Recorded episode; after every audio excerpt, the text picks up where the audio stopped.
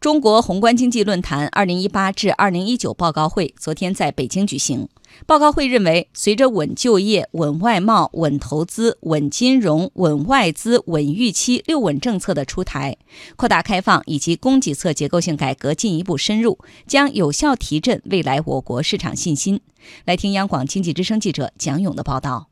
中国宏观经济论坛报告会由中国人民大学国家发展与战略研究院、经济学院等联合主办。论坛发布了主报告《改革开放新征程中的中国宏观经济》。今年中国宏观经济在稳中有变中呈现持续回缓的态势，不过消费升级仍然是主流，消费稳定是中国经济韧性和弹性的关键所在。中国人民大学副校长、经济学院院长刘元春说：“中国整体消费依然是中国经济稳定、中国经济韧性和弹性的关键所在，也就是我们的大市场、大消费，依然是中国经济屹立到世界之林能够。”抵御各种风险的一个关键点。刘元春判断，随着“六稳”政策的出台和落实，新阶段供给侧结构性改革以及新一轮改革开放高潮的掀起，将有效对冲相关风险。明年市场信心将得到有效提振。那么，我们要在中期规划和设计新一轮基础性、盈利性改革基础的方案，全面总结三年来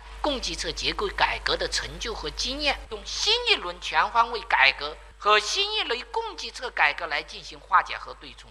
中国社会科学院副院长高培勇认为，当前我国经济主要面临两个问题，一个是关系经济长期健康发展的结构性问题，一个是短期需求受到外部环境冲击的影响。高培勇说，当前的经济政策必须兼顾这两个方面问题，但重点是要解决好结构性问题这个主要矛盾。从今年一月份以来。中央对于经济形势判断，其实就是经济运行当中的主要矛盾是结构问题，矛盾的主要方面在供给侧，就形成了新发展理念、供给侧结构性改革两条主线索。用一个大的关键词加以统领，叫高质量发展。所以在任何时候，你做决策，你得要明确，我们是不是在高质量发展阶段，不能用高速增长阶段的理论思想来解决高质量发展阶段的问题。